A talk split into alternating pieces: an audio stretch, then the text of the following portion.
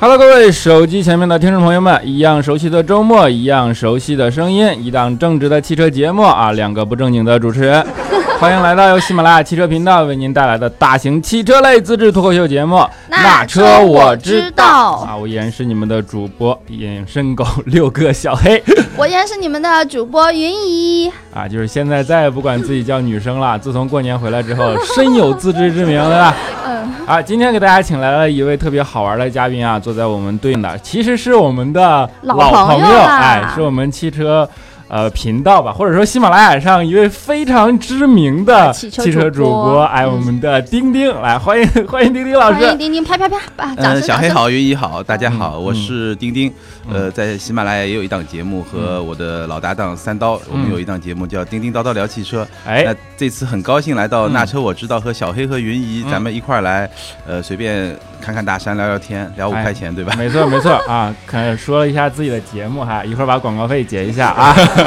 其实丁丁老师呢还有一个身份啊，他是资深的汽车媒体人，嗯对吧？是的也是我们行业内的资深人士啊，不比云姨从业时间少，虽然看上去比云姨年轻一些。呃头比较亮嗯。嗯，对，然，后特别亮。嗯，其实作为一个汽车圈内的行业人士啊，我们可以呃可以了解到，呃这些年也大大小小去过世界很多地方，然后和汽车有关的这些啊、呃不管是文化呀，不管是产品啊，不管是啊、等等等等吧，也见过很多。哎，一说到汽车文化和产品有关，我们就。自然而然会想到一件事儿，对吧？当这个东西积淀久了以后怎么办呢？进嗯，博物馆。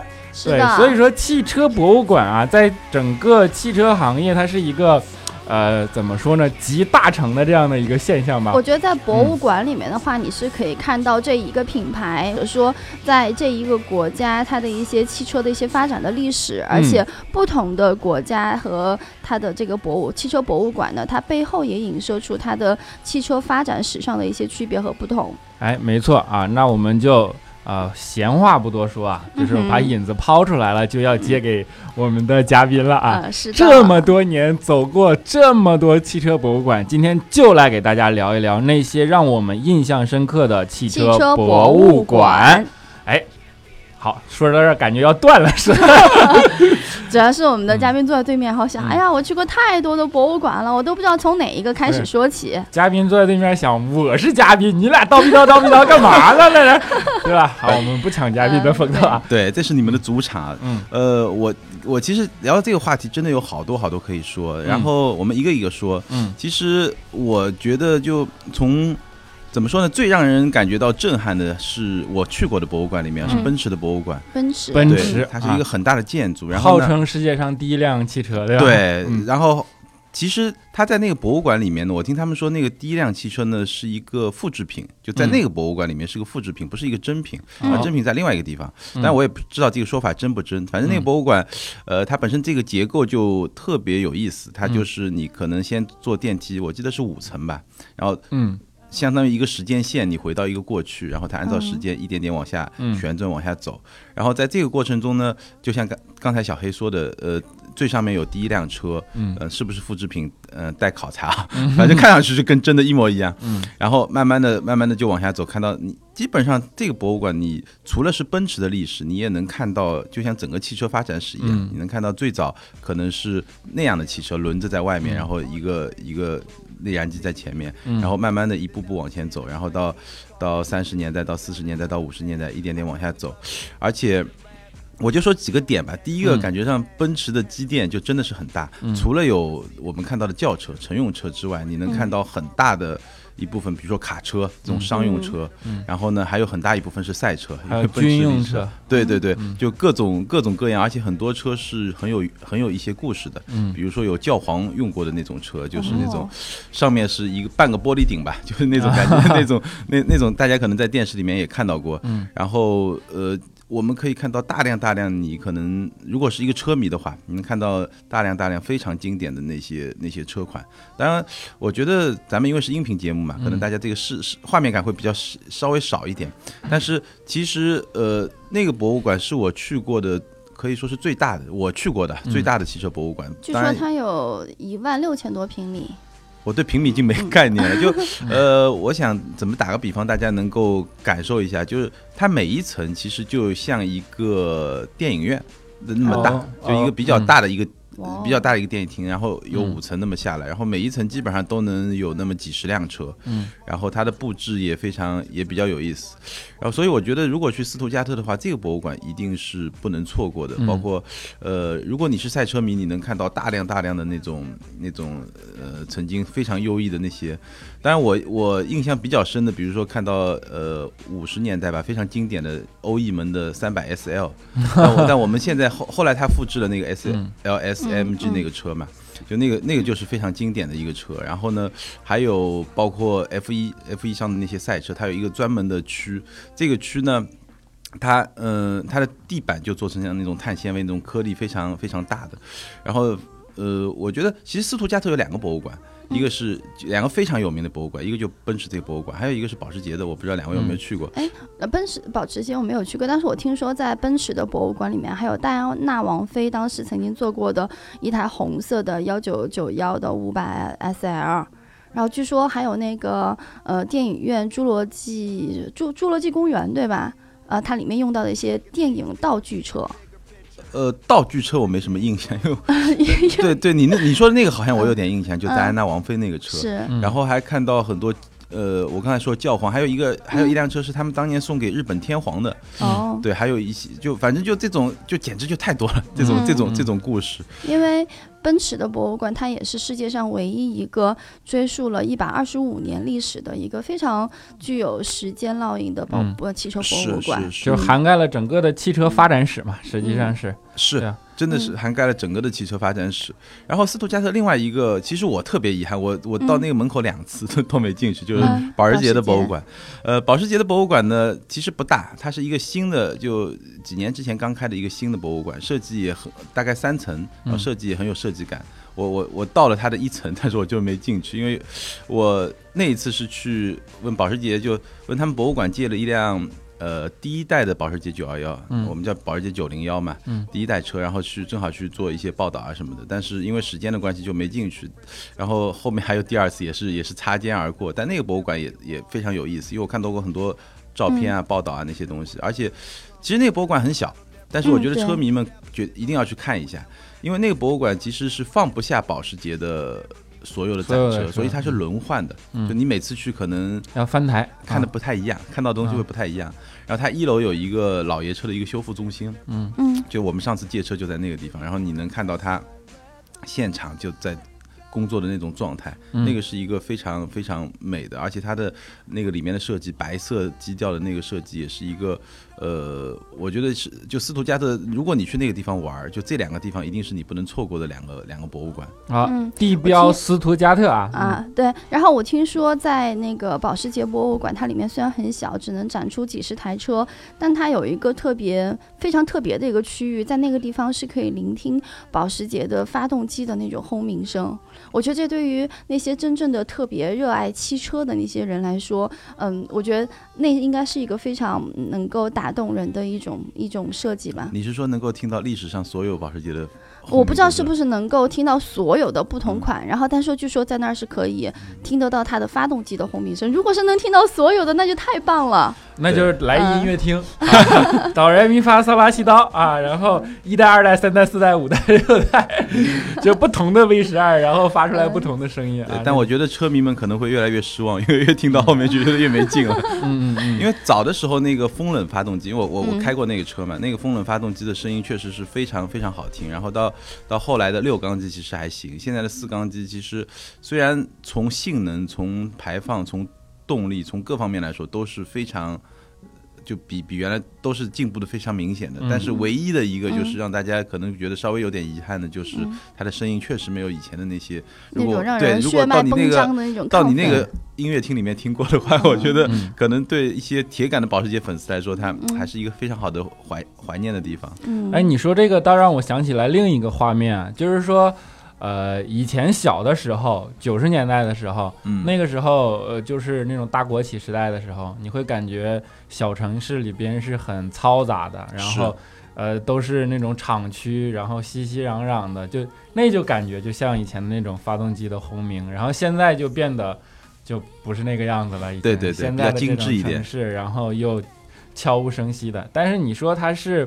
到底好还是不好，我们也也没办法去下那个绝对的定论，因为我们的童年或者说记忆是从那边过来的，所以你都倾向于去怀旧自己的那个记忆，所以觉得那个发动机的声音是好听的。嗯，但是如果你把现在一个新生儿拉出来，你去让他 从来没有从来没有对比过的人，对把这两个人放在那，他会觉得什么东西啊这么吵的，是是很有这个可能的。所以说，博物馆这个东西还真的是就是让人去。去回顾看看到最原点这个这个地方是是什么？因为博物馆就像小黑刚才说的，其实是能够透过历史看到很多东西。嗯。你刚才说的时候，我突然想到另外一个博物馆是福特博物馆，嗯。但这个福特博物馆不是福特汽车博物馆，嗯。是福特博物馆。福特博物馆就是福特家族，当然也是福特汽车创始人，就他们家族赞助的一个博物馆。嗯。然后那个博物馆在底特律，嗯。而那个博物馆里面呢，它就呃远远的跨越了汽车的这个范畴，它有很多那种工业啊，那那些那些东西。然后里里面特别有意思，它它同时还攒了通用的东西，还攒了克莱斯的东西都有。嗯。但是里面特别有意思，就刚才小黑说的，让我能够想到，就早年啊，大概一百多年前，汽车刚诞生的时候，其实那个时候几个技术方案是在竞争的，比如说有我们嗯。听到非常熟悉的这种声浪的那种内燃机，嗯。那个时候就有电动机，嗯就有电动车，嗯。而且最早的时候好像电动车还比最早的时候是。对，最早的时候候电动车还比汽油车更更靠谱一点，后来只是说呃内燃机发展，然后石油材石油能源发现很便宜，所以、嗯。所以那一块就赢了。嗯。所以透过历史来看，其实我们现在看到现在大家都在发展电动车、混动车，嗯。感觉上又回到了回到了当时历史的一个被被断掉的一个分支，对吧？当时走不通，现在发现哎还是能接着走。我觉得其实是个呃螺旋结构上升的。嗯其实电池或者说电动里最难突破的是一个一个传输，一个是电池的瓶颈，其实是这两个是最难突破的。嗯，包括现在你别看特斯拉啊什么这样的已经跑得非常的成熟了，但是。电池的瓶颈其实还是没有被突破，因为包括整个传输的形式都没有被被突破。但是这个我是觉得未来一定会被突破。然后现在是相对过去已经有了非常长足的进步，所以说电动车又可以出来和内燃机再掰一掰手腕了。但是这个是呃此消彼长的，实际上是在在一段时间，呃，我是觉得不用很久吧，电池技术是一定会达到一个就是临界点突破过去以后就 嗯，对哎，你刚刚说到螺旋结构，我突然想起来，就是说奔驰的那个博物馆，它外部的造型其实就像 DNA 的双螺旋结构一样。嗯也许大家在设计的时候，那种没错，内内大家想法内在的是一样的理念都是一样的。对，嗯它就是一个螺旋结构，然后你可以按照那个那个思路去走。嗯嗯然后我们再换一个，嗯换一个，呃，说说我我上个礼拜，我上个礼拜刚去的一个博物馆，叫阿尔法罗密欧的博物馆。啊哦，最近话题性很强的一个是品牌，因为马上上海车展的话，阿尔法罗密欧他们也会带着新车型过来。对，因为也是他们进刚要进入中国嘛，嗯。呃，那个博物馆也挺有意思的，就是嗯。基本上，因为意大利的博物馆像法拉利我没去过，嗯。但一直久仰大名，但他们说这个阿尔法罗密欧的博物馆比法拉利的要大要大很多。嗯。然后那个博物馆呢，其实能够，呃，它是刚刚装修的，大概一年半之前，因为我们知道，呃，阿尔法罗密欧新的那个车 Julia 嘛，嗯。那个车大概是一五年夏天在欧洲首发的，嗯。然后就是配合这个车的首发，然后就把这个博物馆重新装修了一下，嗯。然后重新发布。然后那博物馆其实能够看到阿尔法罗密欧是一个非常历史非常悠久，可能我们都不知道，一百零七年。是的，对比比什么法拉利啊、玛莎拉蒂啊，比那些所有的意大利的品牌时间都要更长一点。哎、小黑，你记得我嗯。们最近一次看到阿尔法罗密欧什么时候？在哪儿吗？最近一次，对，我忘了。就你那次撞车的时候，在上赛道，当时就有 旁边停了好几台阿尔法罗密欧的车型，我记得我记我记得好像是有红的有黄的，当时还有很多人在拍照留影。就是至少去上赛场的地方的，应该都是车迷。嗯对于车迷来说，这些车他们都是很有感情。嗯，嗯是。然后这个品牌呢，就呃 一百零七年，然后我就全部看下来，几个嗯印象。第一个，它历史上的车真的设计始终是它非常重要的一个基因，就嗯大部分车很美。其实坦率的说，过去二三十年的阿尔法罗密欧，我觉得是历史上最丑的阿尔法罗密欧。但新新的新的一代可能会有一些变化，还挺大的，还挺美的。但过去那二十年确实是一个，呃。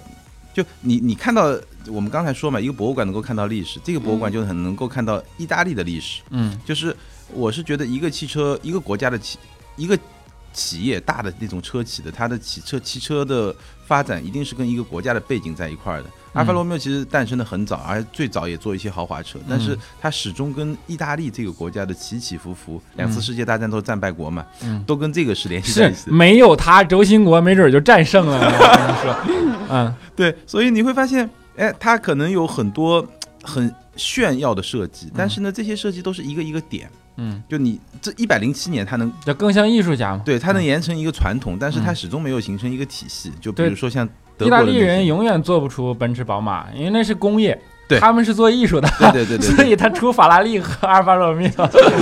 对对对，所以你觉得他就那些那些很多作品真的是非常美，而且嗯。技术上也非常好，而且他拿了呃，我看五百五百七十六次，就是重要赛事的冠军，嗯，就这个数字是秒杀法拉利那种品牌的，因为他几乎所有比赛都参加，嗯。然后参加几年，然后拿个冠军就退出了，嗯。可能因为经济原因，因为财政原因就就没有。长性。对，就各种各样的原因吧，但是他成绩非常好，就这两块，一个是他设计，一个是他在赛事中的那种地位，确实是非常让我印象深刻。但另外一个呢，就是你会感觉到像这么一个品牌，它是一个历史上有无数个闪光点，但是呢，它从来就没有说变成一个非常呃体系化的那么一种品牌。嗯当然，嗯，现在我觉得是它一个最好的时候了，因为。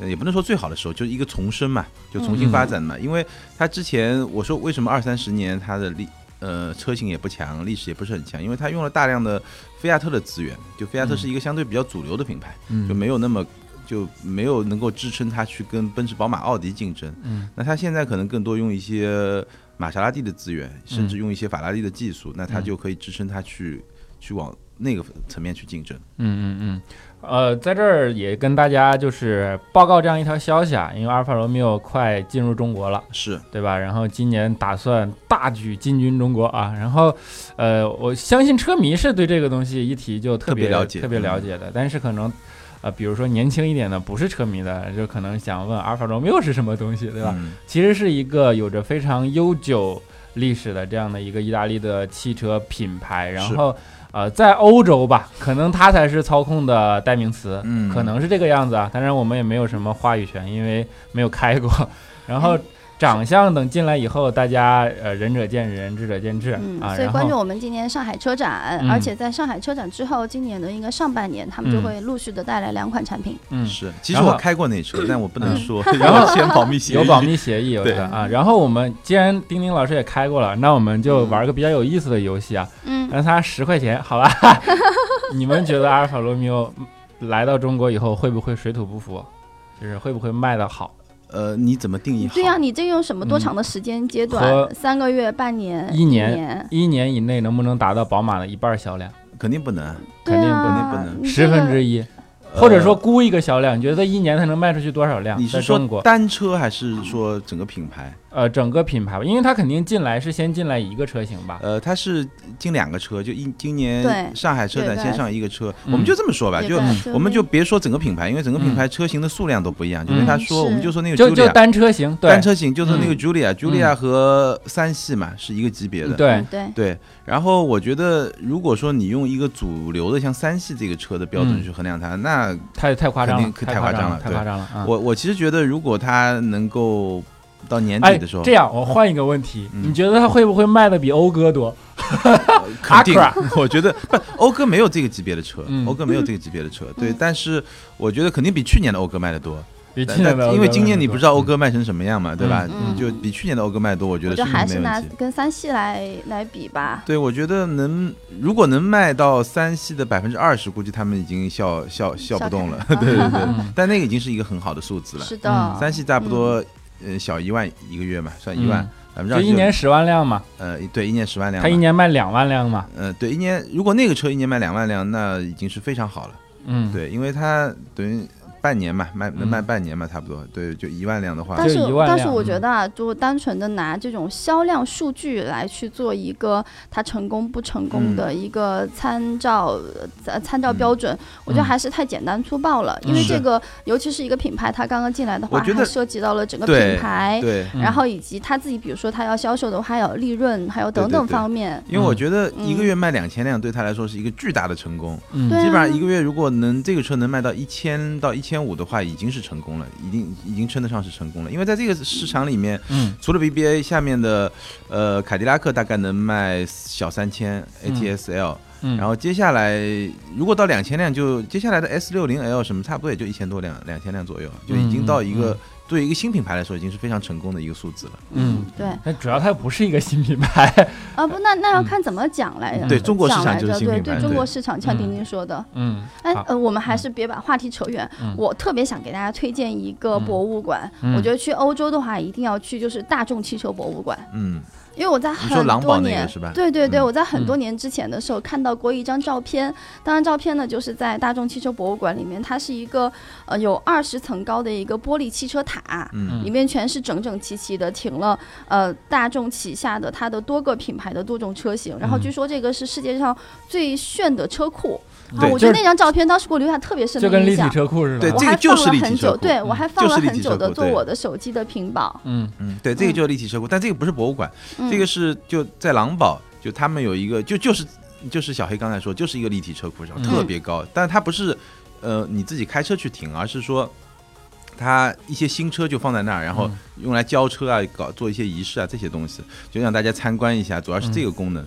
呃，然后呃，云姨刚才说的那个大众博物馆，确实是一个就非常特别的一个博物馆。嗯呃，首先呢，它叫大众博物馆，但是它嗯里面啥车都有，它不嗯限于大众的、大众汽车，它就大众集团下有很多品牌。对。然后这个就是一个让你感觉上是一个非常开放的一种姿态嘛。嗯，嗯，然后里面不大，嗯、其实你要把但是它，很深，对对对，就你要把它称为一个博物馆呢，它其实体量不大，大概我记得三层楼还是四。四大概就三层楼还是两层楼，嗯但是里面的车呢还是挺经典的，还是有一些你能就基本上每一辆车你都能在面前站一会儿，然后然后看一看。我我看到个那也就是说我看到那个照片啊，嗯就是。嗯，我不知道有没有密集恐惧症，你们啊，我对这样的一个照片我是很难受我是很难受的。就是嗯你们看没看过一个电影叫《人工智能》？嗯就是让我想起那个电影，就是感觉未来是变成那样的一个未来。哎，我觉得那个停车库有点像，那当然那个更更夸张一点啊，有点像某一部那个就 Mission Impossible，就那个、那个电影里面的最后就是那个汤姆克鲁斯跟谁在那嗯打架的那个停车库，嗯就是跳来跳去那种、啊那种感觉。啊，我好像记起来，好像对我我记得不记得哪一部了？反正就是，如果我我去狼堡的话，那肯定不管大众汽车博物馆有没有机会去，我觉得那个嗯车库就是那么多年前给我带来巨大震撼的那个车库，我一定要去嗯看的。呃，你要如果去狼堡，你一定看到，因为狼堡那地方实在太小了。狼堡那地方什么概念？就是大概几十万人吧，五六十万人，嗯然后百县城，对，然后就是一个厂。嗯就百分之九十五的人口都是在为大众服务的，要么在大众上班，要么在给，呃，在为给这些给大众上班的人做饭，或者、嗯或者做那些嗯那些服务，就基本上就是一个完全围绕着一家公司成立起来的一个，就这么一个城市嘛。嗯但当时。这个这个这个，反正选址好像这个这个好像是希特勒还是谁选的，我忘了。嗯这个我们就不去说它。然后，嗯、那个车库，然后那个博物馆啊，它还有一些小的，就各个品牌，每个品牌有一些小的博物馆，那那个就很小的，连就展示厅吧，就展、嗯。展示馆，就各个它旗下的各个品牌都会有。嗯，嗯那我们说了很多都是关于欧欧洲的、欧美的，嗯，去过日本的吗？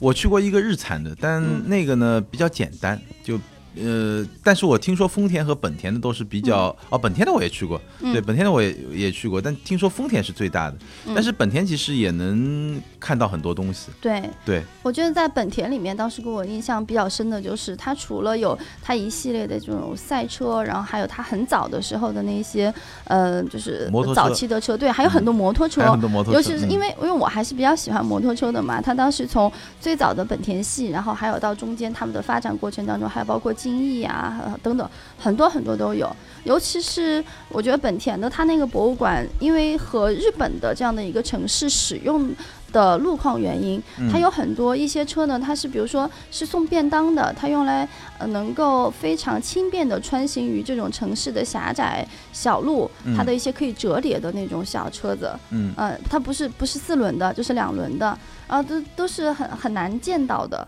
对，本田的博物馆特别有生活气息，两轮跟四轮基本上就各半壁江山。啊，然后呃，我对我突然想起来，就是他在一楼有一个特别好玩的，叫重心转移。就因为你知道本田做了很多，最近啊做了很多机器人，就那种本田的机器人很有名。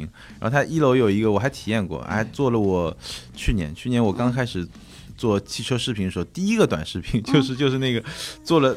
你坐在上面，然后靠你的重心，就跟那个赛格位差不多，只不过赛格位你是用手扶着嘛，然后你就用你的身体的重心可以控制它的一些移动啊什么的，然后有一些跟机器人的互动啊，还挺好玩的。那个机器人很有趣，就是那个阿西莫。对对对对对对对。而且还有就是我我当时我印象呃对对我来说冲击比较大的就是。在像日本这样的国家，他们对于小朋友的一些理念的一些灌输、一些驾驶的培养是非常早就介入了。比如说，我们在那个阿西莫的他的那个展厅的时候，就看到很老师带了很多的小朋友，他们那儿去，然后直接跟阿西莫进行互动，你就能感觉到，如果我是一个那样的小孩，我在我的三四岁的时候，我的内心就只下了一颗这样的一个种子，那么他会会在我后面的时间当中，他逐渐会萌芽的特别特别的呃蓬。蓬勃，然后包括他的那个就是，嗯，他那个博物馆下面有一块是驾驶培训的这样一个地方，都还有针对很小的小朋友能够骑的那种摩托车，嗯嗯，所以我是觉得，在从这些对比起来，你就觉得国内和国内的话，相对来讲就。就是差距太远了。我们只有上海汽车博物馆，对吧？北京也有一个博物馆，但是在国内相对来讲比较呃认可度多一些的，应该还是那个上海的汽车博物馆，在嘉定。我觉得在那儿的话，可能你是能看到国内最多的一些老爷车，或者是有历史年代的一些很稀少的一些车型。但是真的跟刚才丁丁老师谈到的那些国外的那些博物馆比起来，因为你本身你的这个历史积淀就比较短嘛，所以你是没法拿到一个很长的时间背景里面去比较的。对，因为呃没办法，就咱们国内的汽车的历史非常短。然后上海汽车博物馆我也去看过两次，也借了一些车拍过，包括我们借过最早的上海牌的轿车，对上海牌的轿车，它的脸。就前脸特别像一个轿子，就真的非常像一个轿子的那个造型。然后整个车你从侧面看也很像一个轿子，就是中国人对车汽车最初的理解就是 这种轿子，轿子变过来就轿车嘛。然然后其实这个确实，然后汽车博物馆还有一个特别有趣的现象就是。你会发现不同的文化对博物馆，尤其对汽车博物馆这件事情啊，他看法不太一样。嗯，就我们刚才聊的很多最好的可能都是在欧洲，然后日本有一些也还不错。嗯，但是你在美国，呃，其实我像我刚才说的福特博物馆，它不是一个汽车博物馆，它是一个综合的博物馆。嗯，然后呢，像通用那么大一个百年老店，也是一个百年老店，有那么多品牌，但是它没有。没有博物馆，对，我我只看到有一个叫 Heritage Center，就翻译过来就叫遗产中心这么一个地方。而且通用的话，它下面它的很多一些老的车型，并不是集中在博物馆里面，而是分散在很多热爱它的一些就是私人的手对收藏家手里。我就记得宝格丽的他们的老大，然后就有别克最早期的时候他们的这样很老的这种老爷车，因为他一直很喜欢这个品牌，他就收藏了。然后他们这个遗产中心里面是什么东西呢？就是一个大仓库，然后里。里面就就是就是一个正正方方的仓库，里面大概堆了有 一百多辆车吧，有非常有名的车，比如说，呃，全球第一辆概念车叫 Y Job，那个时候哈里厄尔设计的，就是从那个时候，大家才对汽车设计有一个概念，因为更早期没有设计这个概念。嗯我工程师，我觉得怎么布置能够把我想要的这些变速，呃，发动机啊、变速箱能够放进去就可以了，嗯，嗯不不追求美感，就从那个车开始开始追求美感没错没错，其实这个也和民族性格有关系。有关系。对，美国这个国家没有历史，是是是，所以他不注重历史。就你感觉美国人喜欢往前看，对他都是往前瞻性看的。很强。对，你看他科幻很牛，对吧？是是是然后嗯上太空、上火星，这个他们很擅长，但是对但是他不注重历史。对，然后嗯，再者就是博物馆多多少少还是有政府行为的。嗯然后美国这个国家政府也没那么大权力，对，就你修条铁路估计修二三十年的都是这种。是美国其实有很多规模很小但很有特色的私人博物馆，就嗯，哎是对，你可能特别喜欢，你就那是以收藏为导向的。那个阿玛尼不是好像就有一个嘛，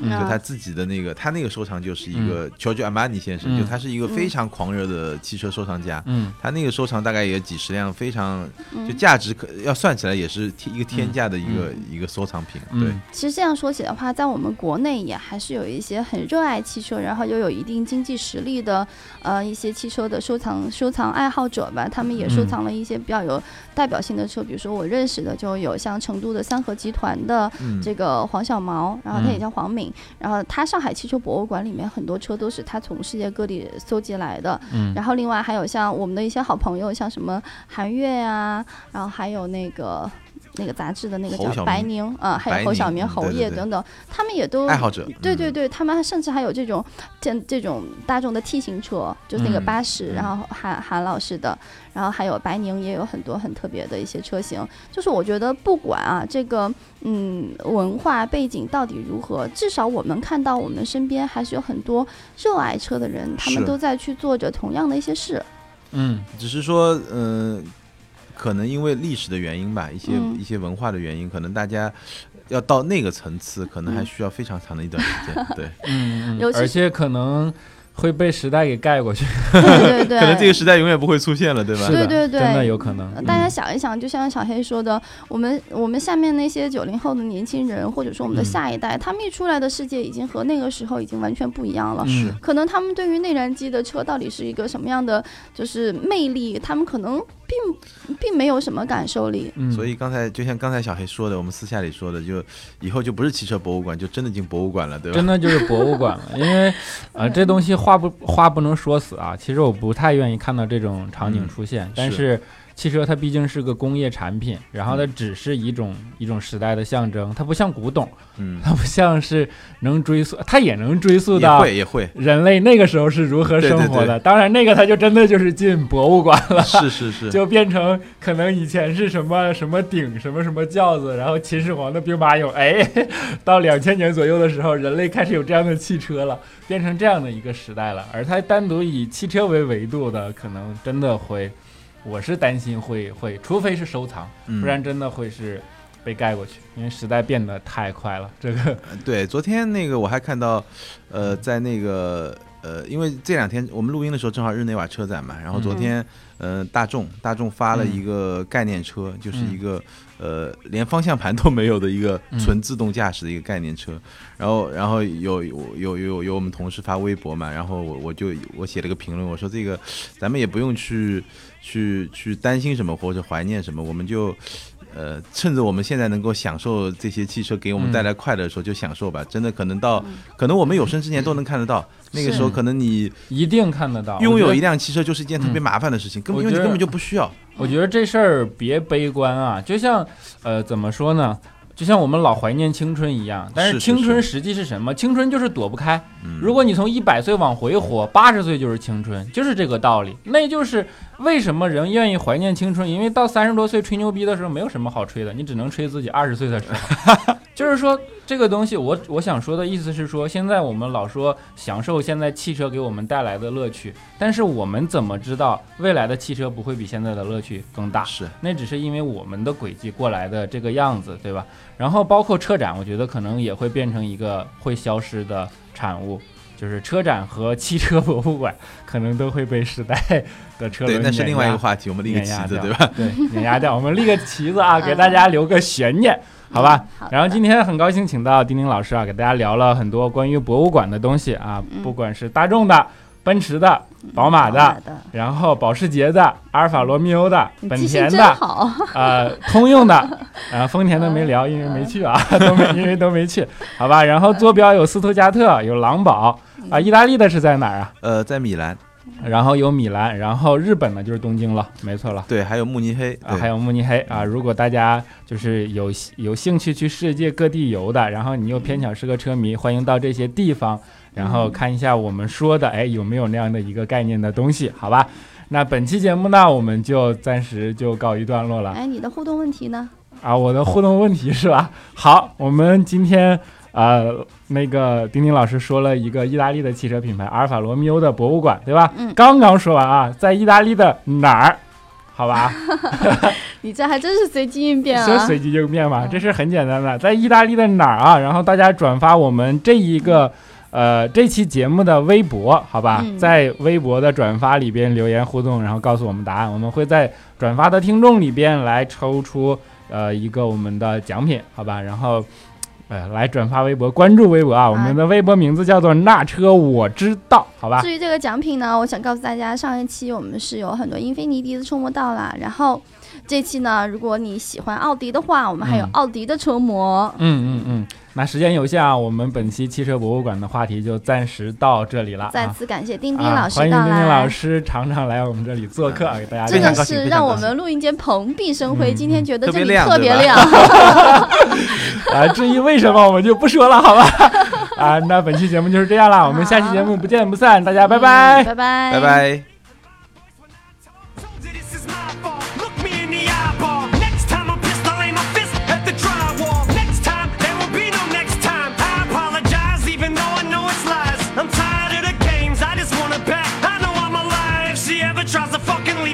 I'ma tie to the bed and set this house on fire. I'm just gonna stand